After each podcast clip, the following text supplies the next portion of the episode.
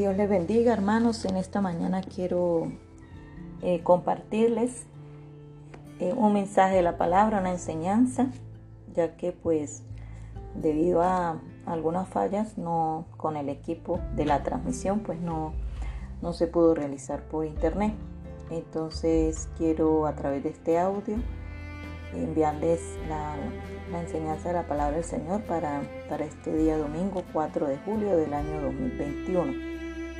Les saludo a todos mis hermanos en el amor de Cristo. Espero que todos se encuentren bien y, que el Señor los fortalezca a todos mis hermanos en este momento, los que estén pasando por momentos de prueba, de necesidad, porque eh, el Señor sea fortaleciendo sus vidas. Eh, quiero que meditemos la palabra en, Hebreos capítulo 10. Voy a estar leyendo allí. Eh, quien pueda allí sacar un momento para también meditar en los versículos, sentarse allí con su Biblia y, buscar para comprender más la enseñanza. Eh, ir buscando allí los, los, los versículos, los capítulos señalados para, para que se pueda comprender más la, enseñanza de la palabra. Voy a leer Hebreos 10, 26 y lo voy a hacer bajo la bendición del Padre, del Hijo y del Espíritu Santo. Dice la palabra del Señor, porque si pecaremos voluntariamente, después de haber recibido el conocimiento de la verdad, ya no queda más sacrificio por los pecados, sino una horrenda expectación de juicio y de hervor de fuego que ha de devorar a los adversarios. El que viola la ley de Moisés por el testimonio de dos o de tres testigos muere irremisiblemente. ¿Cuánto mayor castigo pensáis que, merece, que merecerá el que pisoteare al Hijo de Dios y tuviere por inmunda la sangre del pacto en la cual fue santificado e hiciere afrenta al Espíritu de gracia? Pues conocemos al que dijo, mía es la venganza, yo daré el pago, dice el Señor, y otra vez el Señor juzgará a su pueblo. Horrenda cosa es caer en manos del Dios vivo. Hasta allí la lectura y voy a orar para que el Señor pues nos dirija aquí en la palabra y sea y derramando su poderosa bendición sobre nuestras vidas en, esta, en, esta, en este momento. Dios maravilloso, te pido Señor, delante de tu presencia está mi vida, Padre Santo, que seas tú, Señor, de una manera especial, glorificándote, Señor, a través de la palabra Dios mío, tu palabra es viva y es eficaz, Señor, es cortante, tu palabra penetra, llega allí, Dios mío, donde tiene que llegar. Te pido, Señor, que seas tú obrando a través de ella, en cada una de las necesidades, Dios mío, en cada uno de los corazones, Padre Santo, porque yo sé que hay vidas que anhelamos tu palabra, que deseamos, Señor, que tú nos hables a través de ella, que tú nos edifiques a través de tu palabra cada día, Padre Santo, ese alimento, es el sustento, Señor, para nuestras almas, para nuestras vidas. Te pido una bendición especial a través de esta palabra para nuestras vidas, Señor, en este día, que tu palabra fortalezca, tu palabra aliente, Señor, quizás alcanzado, al debilitado, al que en este día, Señor, se siente, Señor, sin fuerza, sin ánimo, Dios mío. En este momento yo te pido que seas tú obrando de una manera especial a través de tu bendita palabra. Y te doy muchas gracias, Señor, por permitirme en este momento, Dios mío, poder, Señor, hablar, Señor, exponer tu palabra. Muchas gracias en el nombre poderoso de Jesús. Amén y amén. Gloria al Señor. Y en esta mañana quiero, pues, hermano, eh, dar la enseñanza bajo el tema el Dios de la Biblia. Eh, en el versículo 30 del capítulo de 10 de Hebreos que acabamos de leer, dice, pues conocemos al que dijo, mía la venganza, o sea, conocemos, ¿verdad? Y, aquí nos habla de Dios, de ese conocimiento que nosotros tenemos de Dios, aunque eh, nunca, nunca podremos llegar en toda nuestra vida a conocer totalmente o a estudiar totalmente eh, lo que es nuestro Dios, pero sí eh, conocemos por la palabra lo que la palabra nos dice, nos, nos habla, nos muestra cuál es ese Dios al cual nosotros adoramos, ¿verdad? Y, y, sabemos, ¿verdad?, que nuestro Dios es un Dios bondadoso, un Dios de amor, un Dios de misericordia, pero también la palabra nos habla de un Dios severo y ese es el tema en esta mañana, el Dios de la Biblia, el Dios severo, ¿sí?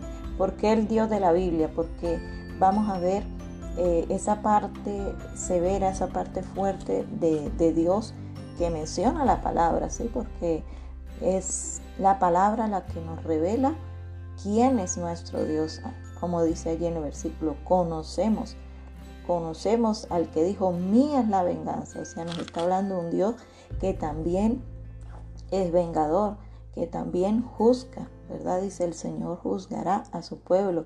Y el versículo 31 dice, horrenda cosa es caer en manos del Dios vivo. Entonces vamos a ver eh, ese Dios severo que la palabra nos, nos, nos describe, nos demuestra.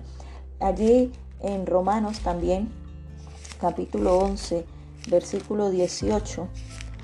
Romanos 11, 18 dice la palabra del Señor. No te jactes contra las ramas.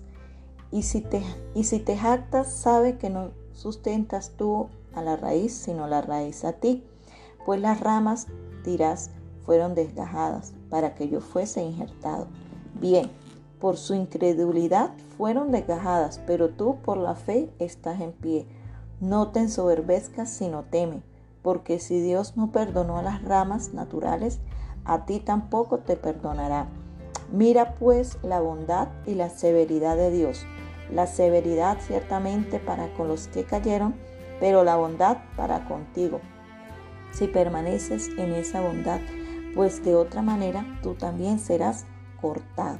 ¿verdad? Allí nos está hablando la palabra acerca de la salvación de los gentiles, que el Señor a lo suyo vino al pueblo judío, pero ellos eh, desecharon al Señor, ¿verdad? Y por eso eh, el Señor a través de la fe nos allí nos, nos injertó a nosotros el pueblo gentil por medio de la fe, pero no debemos, como dice la palabra, ensoberbecernos eh, sino más bien temer, porque ese Dios que desgajó, que, que quitó allí eh, a estos hombres, a este pueblo que lo desechó, también lo puede hacer con nosotros si nosotros eh, no, le, no permanecemos en su bondad, si nosotros no reconocemos que estamos ahí agarraditos de Él porque Él ha sido bueno, Él ha sido misericordioso, Él ha sido fiel, no ha sido por méritos nuestros, sino por el Señor que es misericordioso, ¿verdad? Por eso dice allí,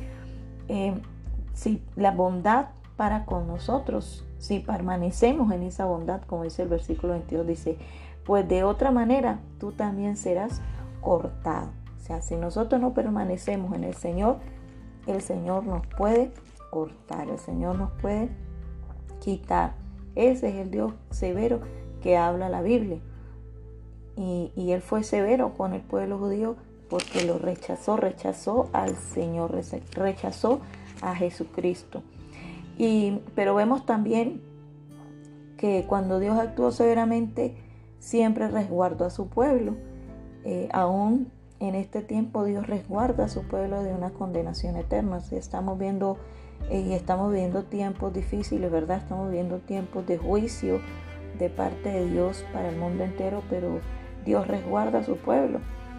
Allí también en, Romanos capítulo 2 nos habla, en el versículo 5, Romanos capítulo 5 dice, pero por tu dureza y por tu corazón no arrepentido, atesoras para ti mismo ira para el día de la ira y de la revelación del justo juicio de Dios, el cual pagará a cada uno conforme a sus obras.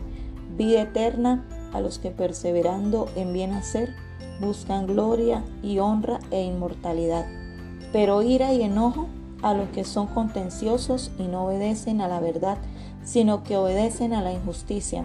Tribulación y angustia sobre todo ser humano que hace lo malo, el judío primeramente y también el griego, pero gloria y honra y paz a todo el que hace lo bueno, al judío primeramente y también al griego.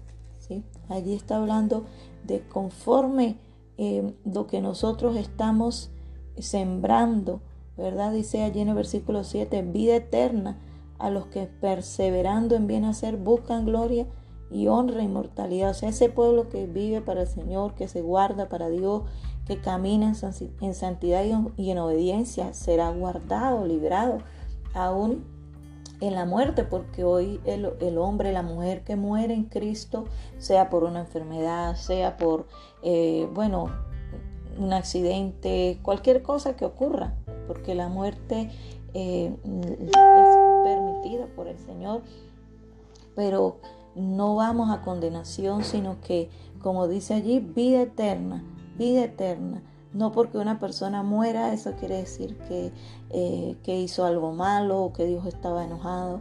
No, porque eso es parte también de, de, un paso, ¿verdad? La muerte es un paso para alcanzar también la salvación, la meta, que es la vida eterna. Entonces el que muere en Cristo eh, alcanza esa bendición, pero el que muere sin Cristo, el que muere en desobediencia, como dice allí, ira y enojo a los que son contenciosos y no obedecen a la verdad, no obedecen a la palabra, sino que obedecen a la injusticia. Tribulación y angustia sobre todo ser humano que hace lo malo. El judío primeramente y también el griego, ¿verdad?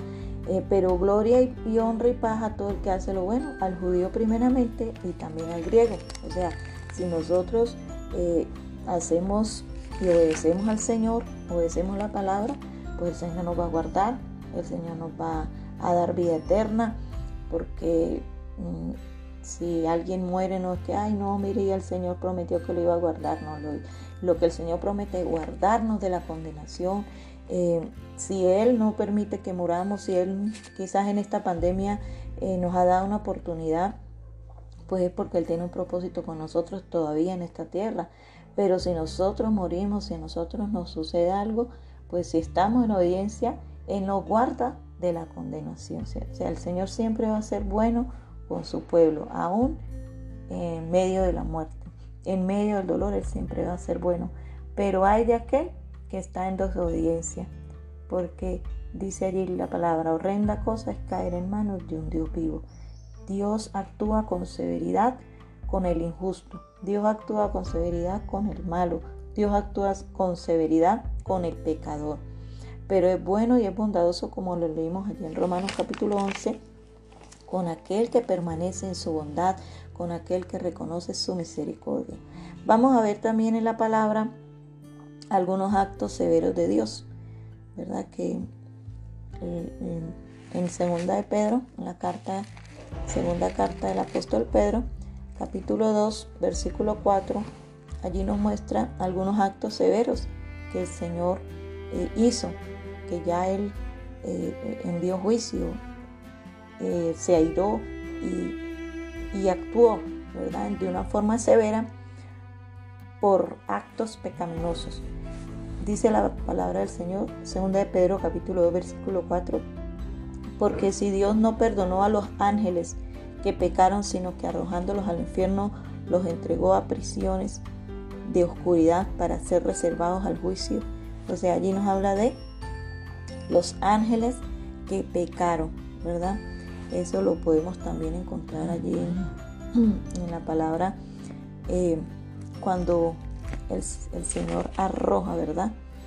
a esa a ese ser creado por el Señor que, era Luzbel, ¿verdad? Que el Señor lo, lo tenía allí, pero él se soberbeció, se halló pecado en él, ¿verdad? Esta, esa palabra está en Ezequiel capítulo 28.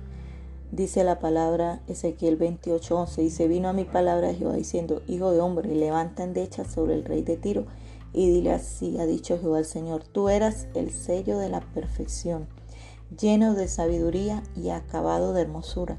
En Edén, en el huerto de Dios estuviste.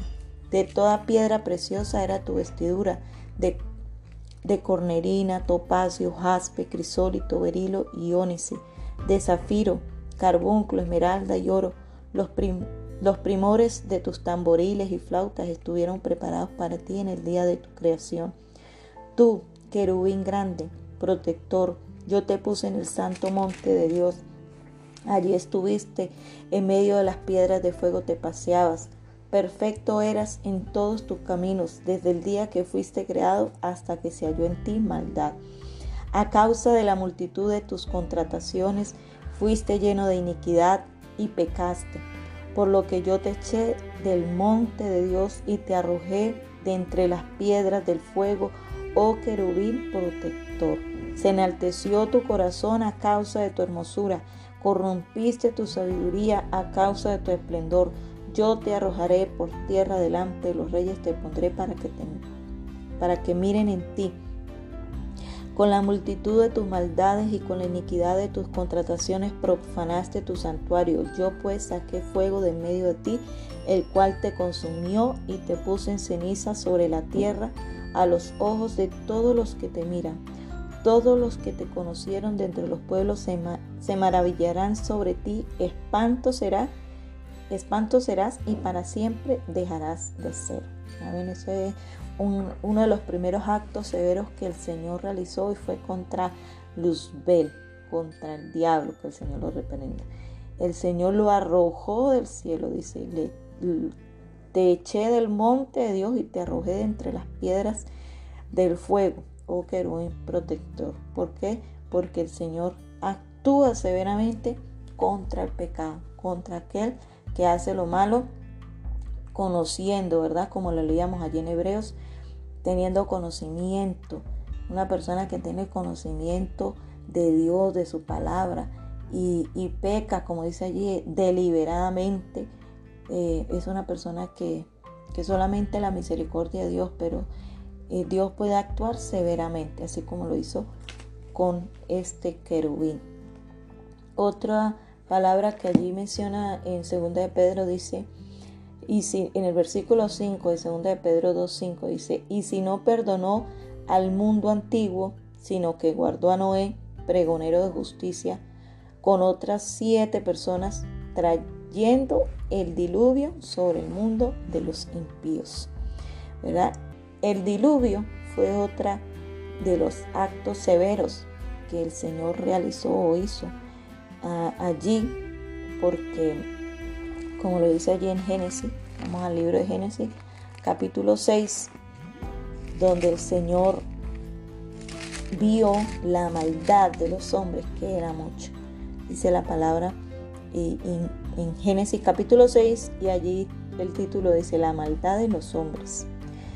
Dice en el versículo 3, y dijo Jehová, no contenderá mi espíritu con el hombre para siempre porque ciertamente Él es carne, mas serán sus días 120 años. O sea, el Señor puso un día, un momento donde Él exterminaría 120 años eh, para eh, destruir a la humanidad. Y dice en el versículo 5, y vio Jehová que la maldad de los hombres era mucha en la tierra, y que todo designio de los pensamientos del corazón de ellos era de continuo solamente el mal, o sea, no había pensamiento bueno. Dice, y se arrepintió Jehová de haber hecho hombre en la tierra y le dolió en su corazón. Y dijo Jehová, raeré de sobre la faz de la tierra a los hombres que he creado, desde el hombre hasta la bestia y hasta el reptil y las aves del cielo, pues me arrepiento de haberlos hecho. Pero Noé halló gracia ante los ojos de Jehová. Dice en el versículo 13, dijo pues Dios a Noé, he decidido el fin de todo ser. O sea, cuando el Señor habla con Noé, el Señor no le dice Noé, predique, predique porque hay mucha maldad, a ver si se convierte. No, ya el Señor había tomado la decisión de destruir al hombre, porque ya el Señor le había dado una oportunidad de que cambiaran, ¿verdad? Como dice ahí en, en segunda de Pedro, no era pregonero de justicia, ¿sí? Era un hombre que eh, alentaba a otros a que eh, buscaran de Dios, a que se arrepintieran, pero no quisieron. Ya cuando el Señor habla con Noé de que construya el arca, Noé no se puso a predicar, Noé ya era un hombre que pregonaba justicia, pero ya el Señor no le dijo predique, construya el arca y dígale a la gente que se suba al arca, no. Si vemos por la palabra, lo que el Señor le dice a Noé es, he decidido el fin de todo ser. Era ya una decisión tomada de parte de Dios. Dice, porque la tierra está llena de violencia a causa de ellos, y he aquí que yo los destruiré con la tierra. Y comienza a decirle, hazte un arca de madera de gofer, harás aposentos en el arca, y la, la con brea por dentro y por fuera. Y de esta manera la harás. Y comienza a darle las medidas pero en ningún momento el Señor le dice a Noé, Noé predique y para que la gente eh, se suba allí al arca. No, él, el Señor preparó esa arca para Noé. Y dice en el versículo 17, y aquí que yo traigo un diluvio de agua sobre la tierra para destruir toda carne en que haya espíritu de vida debajo del cielo. Todo lo que hay en la tierra morirá. O sea, esto ya estaba, es verdad, por, eh, eh, ejecutado por el Señor, decidido por el Señor. El Señor no construyó el arca para que los hombres eh, se salvaran, no. Él la hizo para salvar a Noé y con el propósito allí de, de darle esta oportunidad a Noé y a su familia y como le dice allí algunas especies de animales.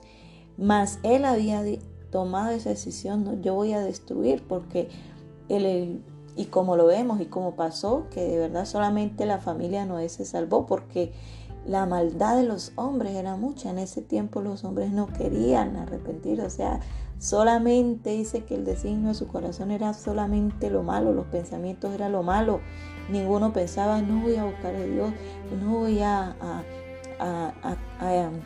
a, orar, voy a, a cambiar, no. Por eso el Señor dice, no, ellos no quieren cambiar. El hombre no quiere eh, obedecerme. Entonces el Señor tomó esa decisión y dice en el versículo 18, más estableceré mi pacto contigo y entrarás en el arca tú, tus hijos, tu mujer y las mujeres de tus hijos contigo. ¿Sí? Ese era el propósito del arca, salvar a Noé y a su familia. Y dice, y de todo lo que vive, de toda carne, Dos de cada especie meterás en el arca para que tengan vida contigo, macho y hembra serán. Y en el versículo 22 dice, y lo hizo así Noé, hizo conforme a todo lo que Dios le mandó. Dios no le mandó a predicar, Dios no le mandó, dígale a los hombres que se arrepienten, no, Dios le dijo, no, voy a destruir al hombre, haga un arca para que usted y su familia se salven. Esa arca es para que ustedes se salven. Y, Noé obedeció eso. Noé eh, construyó su arca para salvar a su familia. Quizás nos enseñaron que Noé predicaba, súbanse en el arca. No, el Señor dijo, ellos ya los he decidido exterminar, matar. Por eso estamos hablando del Dios de la Biblia, un Dios severo, un Dios que cuando Él dice, eso va a ser así, así va a ser y, Noé obedeció, Noé construyó, mientras construía Noé esa arca, me imagino que estaba diciendo, bueno Señor, gracias porque tú estás salvando, tú estás pensando en mí, en mi familia, y, sacarnos de esta generación tan malvada, tan, tan pecadora, porque era para, para ellos. El, el arca de Noé era para Noé y su familia. Y dice en el versículo 1 del capítulo 7, y dijo luego Jehová Noé, entra tú y toda tu casa en el arca, porque a ti he visto justo delante de mí en esta generación. Entra tú y toda tu casa en el arca, porque a ti he visto justo. El Señor no iba a meter gente malvada allí, porque es que si hubiera alguno bueno, el Señor, bueno, que entren los que se han arrepentido, que entren, no, el Señor conoce los corazones, Él sabía que Él, él no iba a, salvar a un malvado, porque nosotros conocemos, como dice allí en Hebreos, al que dijo, mía es la venganza. El Señor es el que juzga, porque el Señor es el que conoce los corazones. Gloria al Señor.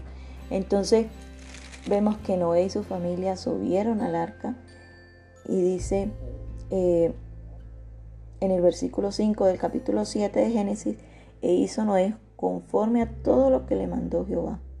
Era Noé de 600 años cuando el diluvio de las aguas vino sobre la tierra. Y por causa de las aguas del diluvio entró Noé al arca, y con él sus hijos, su mujer y las mujeres de sus hijos. Dice en el versículo 12, y hubo, lluvia sobre la tierra 40 días y 40 noches. Dice, en este mismo día entraron Noé, Zen, Can y Jafet, hijo de Noé, la mujer de Noé y las tres mujeres de sus hijos con él en el arca.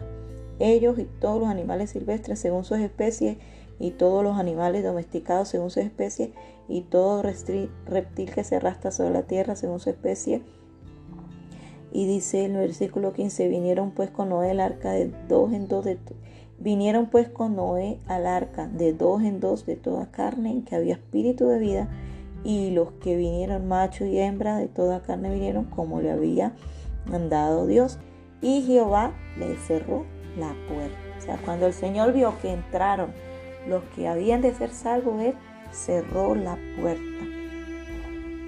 Entonces en el versículo 22 nos dice, y todo lo que tenía aliento de espíritu de vida en sus narices, todo lo que había en la tierra murió.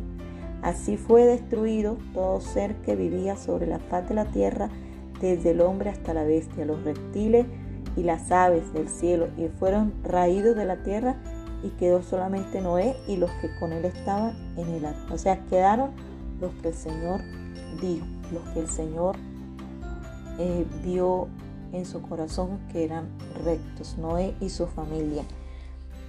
Y vamos, ese fue uno de los actos severos que conseguimos en la Biblia, que Dios actuó severamente con la humanidad a través de este diluvio, ¿verdad? Eh, nosotros quizás pensamos o, eh, no, Dios, Dios hizo el arca para que eh, los hombres se salvaran y, y se arrepintieran y se subieran. No, cuando Dios dio la orden del arca era porque Él lo hacía para que Noé y su familia se salvaran. Noé siempre fue un hombre recto, Noé fue un pregonero, como dice en 2 de Pedro, pero nadie quiso, nadie quiso salvarse, así como en este tiempo hay hombres que son pregoneros, pero eh, solamente aquellos que se arrepientan de verdad, pues lograrán salvación. Y y la gente dice, no, pero Dios es un Dios de amor, Dios no manda a nadie al infierno. Sí, Dios no manda a nadie al infierno. Somos nosotros mismos por nuestra desobediencia, por no querer buscar de Dios, los que buscamos, ¿verdad? Esa, esa consecuencia, la consecuencia de la desobediencia, la consecuencia del pecado, como lo dice Romanos, es la muerte. La paga del pecado es la muerte, más la dádiva de Dios es vida eterna en Cristo Jesús. Si nosotros no buscamos al Señor, el Señor eh, no puede allí hacer nada por nosotros porque nosotros no queremos que Él nos salve. Entonces, eh, vamos a ver otro acto severo, ¿verdad? Según la palabra que leímos allí en 2 de Pedro, eh, capítulo 2, versículo 4. Nos sigue allí hablando la palabra. Dice, y con, en el versículo 6 dice, y si condenó por destrucción a las ciudades de Sodoma y de Gomorra, reduciéndolas a ceniza y poniéndolas de ejemplo a los que habían de vivir impíamente. Y libró al justo Lot abrumado por la nefanda conducta de los malvados. Entonces vemos que otro caso como el de Noé, eh, Dios libra allí a Lot de medio de esa generación eh, que de estas ciudades, ¿verdad? Dice que la redujo a ceniza, a ceniza, o sea, la desapareció. ¿Por qué? Porque era el, el pecado, la maldad que había, era mucha también. Dice, libró al justo Lot abrumado por la nefanda conducta de los maldados, de los malvados. Y la palabra nefanda, dice, la nefanda dice, dicho de algo que causa repugnancia u horror hablar de ello. O sea, era lo que hacían los hombres de, de Sodoma y de Gomorra, era algo repugnante. Hablar de ellos, eh, como dice allí la descripción, causaba horror, ¿sí? porque hay cosas que uno no quiere ni hablar, hay temas que uno no habla porque son repugnantes, son eh, desagradables. Entonces esas eran las cosas que se practicaban en Sodoma y Gomorra, eh, cosas repugnantes. Y eh, allí, en Génesis capítulo 19, podemos encontrar este acto severo del Señor a causa de, estos pecados que estaban cometiendo allí este, estas ciudades, ¿verdad? Vemos eh, donde habla en Génesis 19 la destrucción de Sodoma y Gomorra. En el versículo 24 dice, entonces Jehová hizo llover sobre Sodoma y sobre Gomorra azufre y fuego de parte de Jehová desde los cielos. O sea, azufre y fuego de parte de Jehová. O sea, Dios es un Dios que actúa severamente contra el pecado. Dice, y destruyó las ciudades y toda aquella llanura, con todos los moradores de aquellas ciudades y el fruto de la tierra. Dice en el 27, y subió Abraham por la mañana al lugar donde había estado delante de Jehová, y miró hacia Sodoma y Gomorra, y hacia toda la tierra de aquella llanura miró. Y aquí que el humo subía de la tierra como el humo de un horno. Dice, desde allí donde estaba Abraham se veía la destrucción de lo que hizo el Señor. Lo que, lo que Dios hizo fue un acto severo contra el pecado, porque lo que estaba allí pasando era algo repugnante, algo de lo cual hablar, eh, ¿verdad? Eh, causaba repugnancia, horror. Pero el Señor sacó de ese lugar o libró allí a Jod. Y por eso cuando este, vemos la palabra en el capítulo 18, que Abraham intercede por Sodoma, o sea, oh, Abraham quiso, Dios mío, Señor, tenga misericordia, ¿verdad? Porque nosotros como pueblo del Señor eh, clamamos misericordia al Señor por los pecadores, por las ciudades, por las comunidades, por los países, eh, porque vemos de verdad que el pecado es mucho. Eh, y, pero el Señor dice, si hallaren 50 justos dentro de la ciudad, perdonaré a todo este lugar por amor a ellos. Pero es que vemos, ¿verdad?, cómo se reduce, se va reduciendo como la cantidad de justos. Y, y solamente quedó a uno, que fue Lot.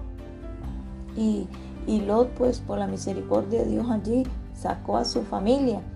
Pero ya su familia pues estaba aún eh, perdiéndose allí en ese lugar por el comportamiento, ya estaba la familia de Lot eh, entrando, ¿verdad? También en esa, en esa vida, en esas prácticas. Ya la familia de Lot quizás era el último que quedaba en esa ciudad justo y ya estaba entrando el pecado a su casa. Y, pero el Señor eh, lo libró y, y también a su familia lo sacó de ese lugar pero de allí no había nadie más, no había nada rescatable de parte de Dios porque eran hombres pecadores que amaban el pecado, que no querían nada de Dios.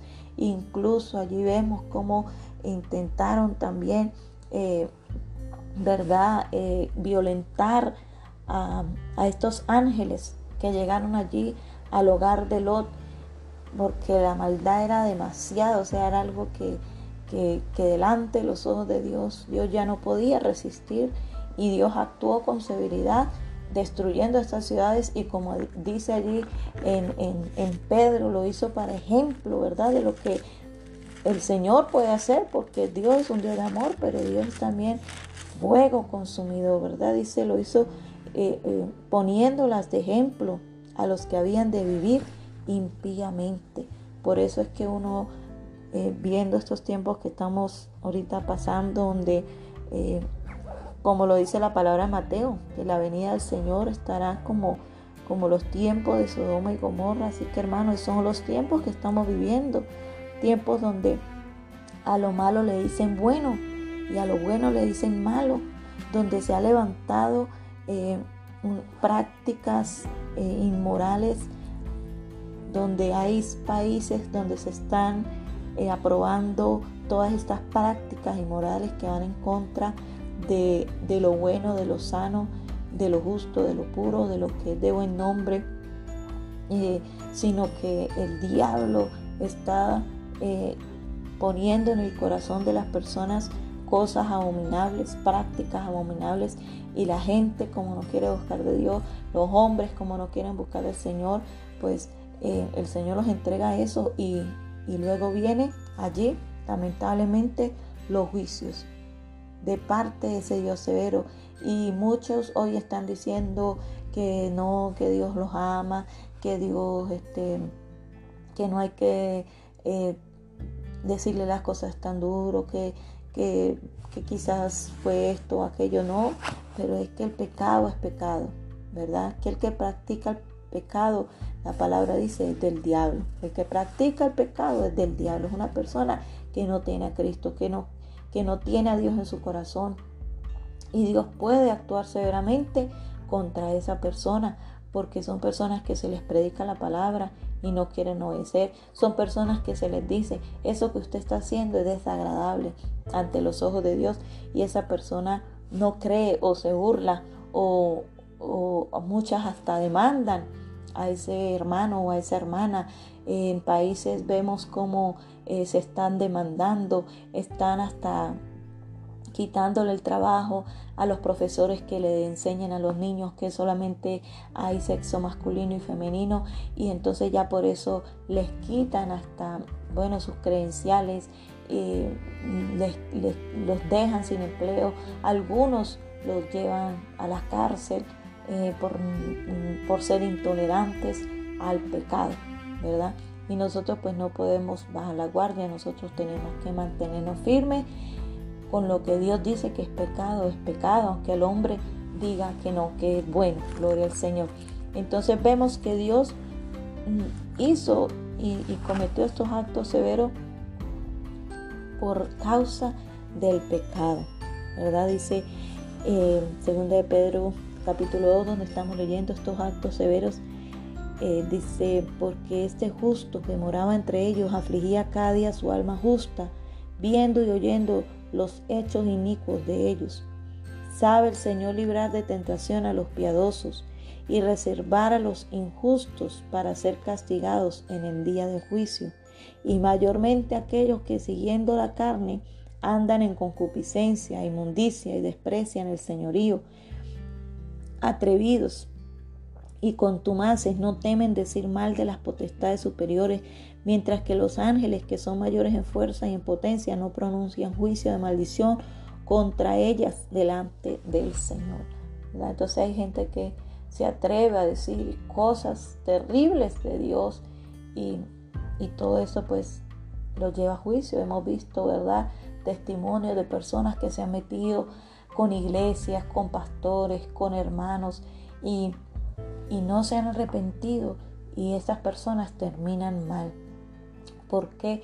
Porque eso es lo que vemos en la palabra en Hebreos capítulo 10 que leíamos, donde dice, conocemos el que dijo, mía la venganza, yo daré el pago. Por eso nosotros como cristianos no, tomamos venganza por nuestras propias manos, por lo que nos hacen, por lo que nos digan, sino que oramos y le pedimos al Señor misericordia, porque Dios sí está viendo lo que se le está haciendo a su pueblo, Dios sí está viendo quizás, hermano, esa injusticia que algún familiar, alguna persona cercana hace contra usted. Y si esa persona no se arrepiente y si esa persona no reflexiona, esa persona, eh, dice la palabra allí, el Señor le dará el pago. Y cuando el Señor da el pago, Dios actúa muchas veces severamente. Y por eso nosotros decimos, Señor, tenga misericordia. Por eso el Señor Jesucristo dijo, Señor, perdónalo. No saben lo que hacen. ¿verdad? Gloria al Señor, la misericordia de Dios. Vamos a ver actos severos de Dios para tratar con el hombre, porque Dios en estos casos vemos que Él destruyó, en el diluvio, Él destruyó a la humanidad, al hombre. En Sodoma y Gomorra vemos que Él destruyó estas ciudades, dice que las redujo a ceniza, las desapareció. Pero hay actos, ¿verdad?, que el Señor también hace eh, donde no destruye totalmente, pero eh, sí actúa de una manera dura para tratar, ¿verdad? ¿Cuántos de nosotros quizá llegamos a los pies del Señor eh, siendo tratados duramente, reconociendo, Dios mío, esto que me pasó, sí, Señor, yo me lo merecía, porque yo fui un desobediente, porque yo te rechacé. gloria al Señor, escuché de, de un testimonio eh, de un hermano que hablaba acerca de que ellos estaban en un culto, en una campaña y,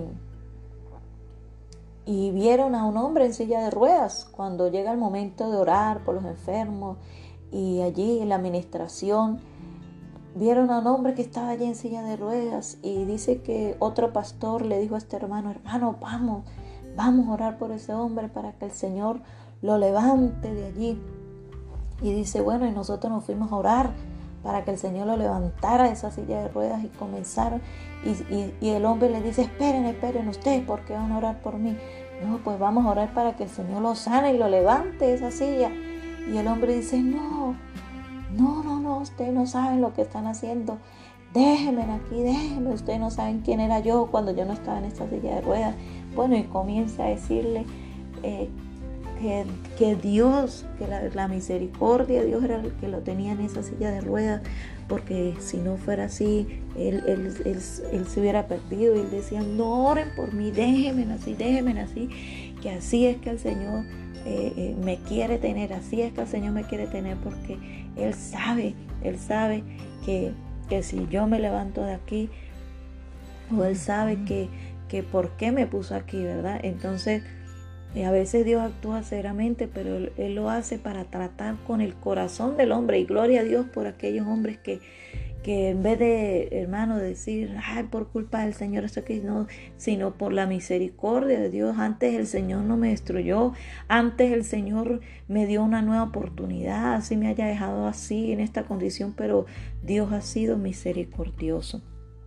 Entonces vamos a ver esto y, y pasajes de la Biblia donde algunos hombres reconocieron, ¿verdad? Que fue Dios el, el que actuó, fue Dios el que permitió eh, que esas cosas sucedieran para tratar con ellos.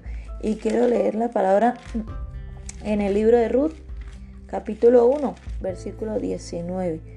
Ruth, capítulo 1, versículo 19 dice, anduvieron pues ellas dos hasta que llegaron a Belén y aconteció que habiendo entrado en Belén, toda la ciudad se conmovió por causa de ellas y decían, ¿no es esta Noemí? Y, le, y ellas le respondían, no me llaméis Noemí, sino llamadme Mara, porque en grande amargura me ha puesto el Todopoderoso. O sea, esta mujer reconoció que lo que había pasado el Señor lo había permitido. ¿Qué pasó? Dice allí, yo me fui llena, pero Jehová me ha vuelto con las manos vacías. ¿A qué se refería ella? A que cuando ella sale allí de, de, como dice en el capítulo 1, dice, un, un, varón de Belén de Judá fue a morar en los campos de Moab, él y su mujer y dos hijos suyos. ¿sí? Ellos salieron de Belén, de la casa del pan, se fueron a Moab, a un, a un pueblo eh, donde no había temor de Dios, un pueblo moabita. Los moabitas eran un pueblo que adoraban dioses, eh, eh, pasaban sus hijos por fuego, tenían, bueno, idolatría, hechicería, brujería. Y, esto, y estos, esta familia, ¿verdad? Hebrea se fue a ese lugar. y dice que en el versículo 3 que murió Emile, em, perdón, Elimelech, marido de Noemí, y quedó ella con sus dos hijos. Y en el versículo 5 dice, y murieron también los dos, Malón y Kelión, quedando así la mujer desamparada de sus dos hijos y de su marido. Y por eso ella dice, yo me fui llena, pero Jehová me ha vuelto con las manos vacías. ¿Por qué me llamaréis Noemí? Ya que Jehová ha dado testimonio contra mí y el Todopoderoso me ha afligido. O sea, ella reconoció que, que todo esto había acontecido porque ellos se fueron de Belén, se fueron de la casa del pan, ¿verdad? Porque eso es lo que eh, significa Belén. Eh, y se fueron a morar a un lugar, a una tierra donde el Señor nos llevó. Por eso es que nosotros debemos tener cuidado cuando nosotros hacemos cosas fuera de la voluntad de Dios, cuando eh, actuamos de manera de desobediencia y de rebeldía, el Señor puede actuar severamente. Y esta mujer reconoció que, que en grande amargura, dice, me ha puesto el Todopoderoso. en grande amargura. Y por eso decía, no me llame Noemí, llámeme Mara. Da Mara significa amarga. Y dice, y ya que Jehová ha dado testimonio contra mí y el Todopoderoso me ha afligido. Ella reconoció que todo lo que había pasado lo había permitido el Señor para tratar con ella, ¿verdad? Para tratar con su familia. Y mire que cuando ellos vuelven, Dios tenía un propósito grande con esa familia. Dios tenía un propósito con sus hijos, con Dios tenía un propósito grande con ellos, pero bueno, Dios también eh, cuando nosotros reconocemos que hemos fallado y nos arrepentimos, pues Dios cambia todo eso en bendición. Así como eh, Ruth eh, pudo ser madre, ¿verdad? De, de Obed y, Obed, pues como dice allí, padre de Isaí y Isaí es padre de David, ¿verdad? O sea, salió de allí una generación de bendición de generación del linaje del Señor Jesucristo. Entonces Dios tiene planes grandes y maravillosos con nosotros, pero si nosotros nos desobedecemos, nos salimos de sus planes por rebeldía, por desobediencia, pues Dios también puede actuar severamente. Y lo que uno pide es que el Señor tenga misericordia de aquellas vidas que están actuando locamente, esa vida que conociendo la palabra hace cosas desagradables delante de los ojos del Señor. También eh, vemos la palabra de 2 Samuel capítulo 12. Allí hay una palabra que es el, nos habla de David, ¿verdad? Y Natán amonesta a David, David pecó, David eh, cayó en adulterio con, esta mujer y también se convierte en un homicida. Eh, bueno, pensando que Dios no estaba mirando, pero Dios conocía todo esto y en el versículo, en el capítulo 12, nos habla allí de, eh, en el versículo 11 dice, capítulo 12 de 2 de Samuel, versículo 11 dice, así ha dicho Jehová, he aquí yo haré levantar el mar, el mal sobre ti, de tu misma casa, y tomaré tu mujer delante de tus ojos, y las daré a tu prójimo, el cual yacerá con tus mujeres a la vista del sol, porque tú lo hiciste en secreto, mas yo haré esto delante de todo Israel y a pleno sol, ¿verdad? Allí, segunda de Samuel dice, 22 habla como su hijo Absalón se llegó a sus mujeres y lo hizo allí en el, en, el terrado, se, se llegó a las mujeres de David su padre. Y eso fue un, un acto severo de Dios, o sea, Dios dijo eso lo Tú lo hiciste en secreto, mas yo haré esto delante de tu Israel y a pleno sol. Entonces dijo David a Natán, pequé contra Jehová, y Natán dijo a David, también Jehová ha remitido tu pecado, no morirás. Mas por cuanto, perdón, por cuanto con este asunto hiciste blasfemar a los enemigos de Jehová, el hijo que te ha nacido ciertamente morirá. Y Natán se volvió a su casa. Y Jehová hirió al niño que la mujer de Urias había dado a David y enfermó gravemente. Entonces David rogó a Dios por el niño y ayunó David y entró y pasó la noche acostado en tierra. Pero mire que el Señor ya le había dicho a través del profeta, el niño morirá. El, hijo que te ha nacido ciertamente morirá. Pero David allí entró allí, Señor, ten misericordia, rogó por el niño a Dios y, em, uno dice, Dios mío, o sea, eso fue algo fuerte, ¿verdad? Pero son actos severos que también Dios hace por causa del pecado. Dice, y se levantaron los ancianos de su casa y fueron a él para hacerlo levantar de la tierra, mas él no quiso ni comió con ellos pan. Y al séptimo día murió el niño. Y temían los siervos de David hacerle saber que el niño había muerto, diciendo entre sí, cuando el niño vivía le, le hablamos y no quería Hoy nuestra voz, cuánto más se afligirá si le decimos que el niño ha muerto. Mas David viendo a sus siervos hablar entre sí, entendió que el niño había muerto, por lo que dijo David a sus siervos, ¿ha muerto el niño? Y ellos respondieron, ha muerto. Entonces David se levantó de la tierra, se lavó, se ungió y cambió sus ropas, y entró a la casa de Jehová y adoró. Después vino a su casa y pidió y le pusieron pan y comió. Y le dijeron sus siervos, ¿qué es esto que has hecho? Por el niño viviendo, aún ayunabas, llorabas y muerto, él te levantaste y comiste pan. Y él respondió, viviendo aún el niño, yo ayunaba y lloraba diciendo, ¿quién sabe si Dios tendrá compasión de mí y vivirá el niño? Ya mire la pregunta que se hace hoy, ¿quién sabe si Dios tendrá compasión de mí? ¿Quién sabe si Dios tendrá compasión? O sea, él reconocía que él había pecado, que él había fallado, o sea, él sabía, yo me merezco esto, pero quién sabe si el Señor pues eh, tenga compasión de mí, ¿verdad? Dios es un Dios compasivo, Dios es un Dios bueno, pero cuando nosotros actuamos mal, nosotros comenzamos a dudar, no de que Dios sea bueno, sino de si puede ser bueno con nosotros por el pecado. Por eso muchos padres cuando están por allí mal y se les enferma un hijo, muchas veces mandan a buscar quien ore porque ellos no andan rectamente delante de Dios, no son capaces. Eh, y mucha gente pide oración y, y, Dios lo escucha a usted. ¿Por qué? Por la condición de pecado en que esa vida está, esa vida duda de que Dios le escuche su clamor y su oración.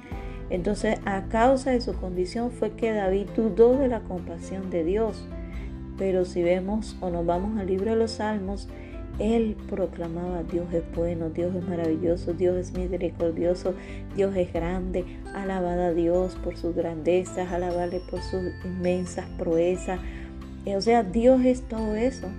Pero cuando nosotros desobedecemos, cuando nosotros eh, pecamos, fallamos, entra la duda, es si Dios es todo eso con nosotros en ese momento.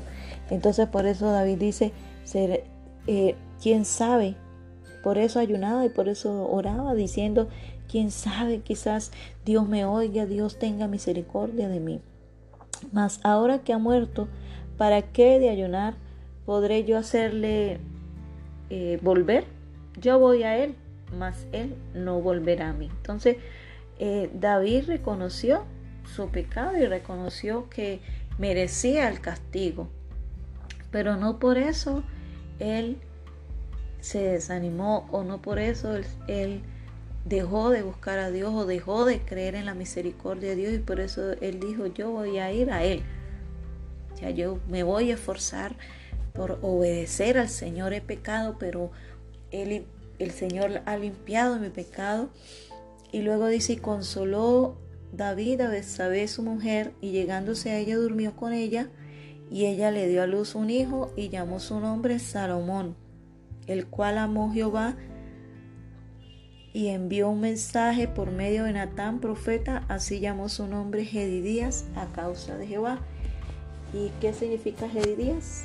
Amado de Jehová.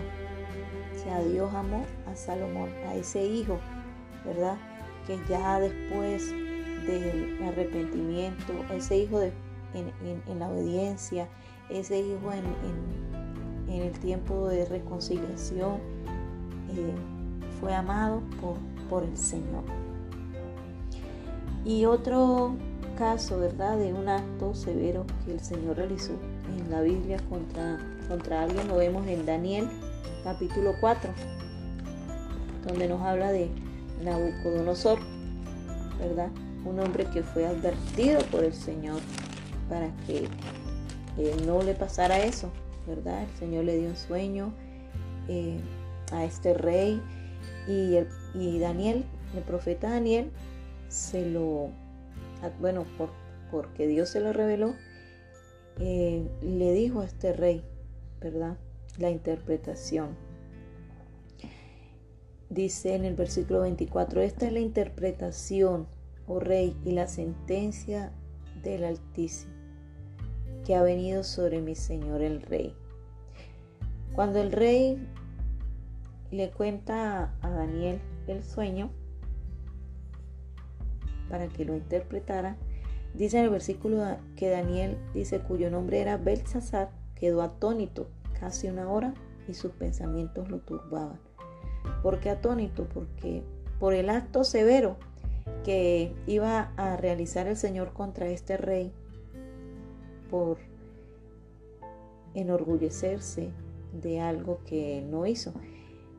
Y, comienza a decirle, te echarán de entre los hombres, con las bestias del campo será tu morada, con hierba del campo te apacentarán como a los bueyes y como y con el rocío de los cielos serás bañado y siete tiempos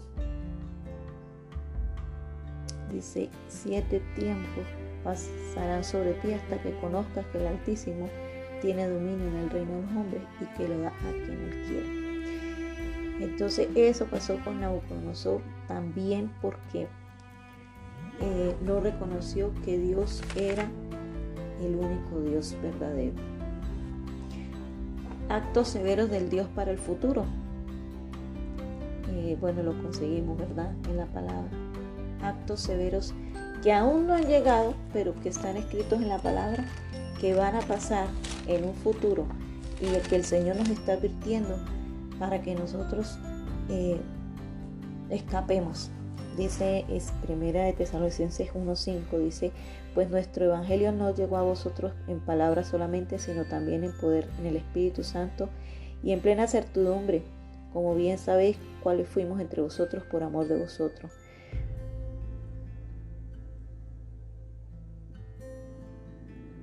Y dice,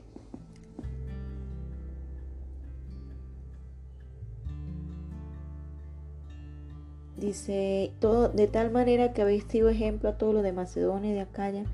Perdón, el versículo 6 dice, y nosotros viniste a ser imitadores de nosotros y del Señor, recibiendo la palabra medio de gran tribulación con gozo del Espíritu Santo, porque ellos mismos cuentan de nosotros, el versículo 9, la manera en que nos recibiste y cómo os convertiste de los ídolos a Dios para servir al Dios vivo y verdadero y esperar de los cielos a su Hijo, al cual resucitó los muertos a Jesús, quien nos libra de la ira venidera.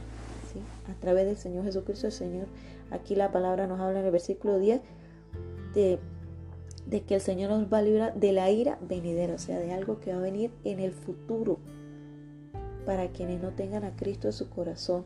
Segunda de Pedro 3 también nos habla Segunda de Pedro capítulo 3 dice en el versículo 7, pero los cielos y la tierra que existen ahora están reservados por la misma palabra, guardados para el fuego en el día del juicio y la perdición de los hombres impíos. En segunda de Pedro capítulo 3 dice, eh, los cielos y la tierra que existen ahora están reservados por la misma palabra, guardados para el fuego en el día del juicio y de la perdición de los hombres impíos. El día del Señor vendrá como ladrón en la noche, en el cual los cielos pasarán con gran estruendo y los elementos ardiendo serán deshechos y la tierra y las obras que en serán quemadas. Mire lo que viene para esta tierra, juicios. Eh, entonces dice, esperando, dice el 11, perdón, puesto que todas estas cosas han de ser deshechas, ¿cómo lo debéis vosotros andar en santa y piadosa manera de vivir? Esperando y apresurando para la venida del día de Dios, en el cual los cielos encendiéndose serán deshechos y los elementos siendo quemados se fundirán. Entonces la palabra nos habla de estas advertencias de actos severos que van a venir. En el capítulo 20 de Apocalipsis, versículo 15 dice, el que no se halló escrito en el libro de la vida fue lanzado al lago de fuego. El que no se halló escrito en el libro de la vida fue lanzado al lago de fuego. Eso es un acto severos, pero que la palabra nos advierte. Debemos buscar del Señor, debemos correr al Señor y pedirle al Señor que tenga misericordia de nosotros, que nos ayude a ser dignos, como dice la palabra en Lucas, eh, a ser tenidos por dignos, de escapar de todas las cosas que, que van a venir. Eso es lo que nosotros tenemos que eh, pedirle y vivir cada día en santidad, de que seamos dignos de escapar de todas las cosas, de todo, de todo, de todo lo que va a venir eh, sobre este mundo, sobre esta tierra. Entonces, porque son actos severos de Dios, son actos que Dios va a ejecutar en un futuro. Entonces, que el Señor, mis hermanos, nos ayude a todos, nos fortalezca, nos guarde, nos bendiga y tenga misericordia de nosotros. Tenemos un Dios grande, pero como dice allí Hebreos, conocemos al que dijo, mía es la venganza. Conocemos también la severidad y el amor de Dios. Dios me lo bendiga, Dios me lo guarde a todos, hermanos. Que el Señor sea cada día añadiendo bendición a nuestras vidas. Dios les guarde.